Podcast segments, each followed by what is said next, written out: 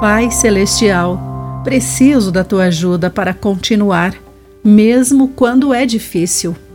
Olá, querido amigo do Pão Diário, bem-vindo à nossa mensagem de esperança e encorajamento do dia.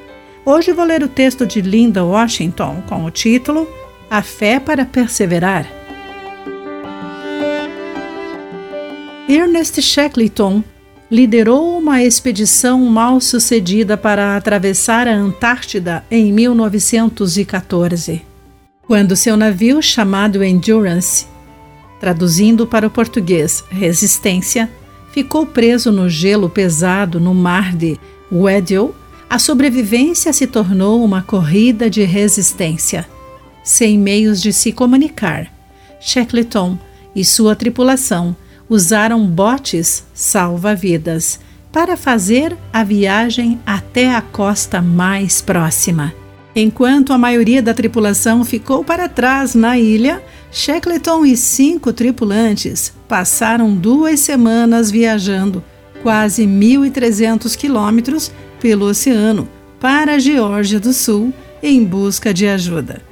A expedição, fracassada, tornou-se um registro vitorioso nos livros de história, quando todos os homens de Shackleton sobreviveram, graças à sua coragem e resistência.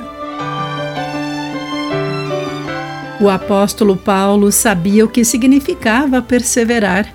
Durante uma tempestuosa viagem a Roma, para enfrentar julgamento por sua fé em Jesus, ele soube por um anjo que o navio afundaria. Mas o apóstolo encorajou os homens a bordo com a promessa de Deus de que todos sobreviveriam, apesar da perda do navio, de acordo com a leitura de Atos, capítulo 27, entre os versículos 23 e 24.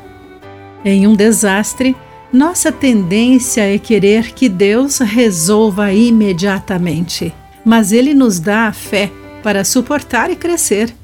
Como Paulo nos ensinou, as dificuldades e provações ajudam a desenvolvermos a perseverança. Sabendo disso, somos encorajados a confiar em Deus em tempos difíceis. Querido amigo, como encorajar alguém que esteja passando por provações? Pense nisso. Aqui foi Clarice Fogaça com a mensagem do dia.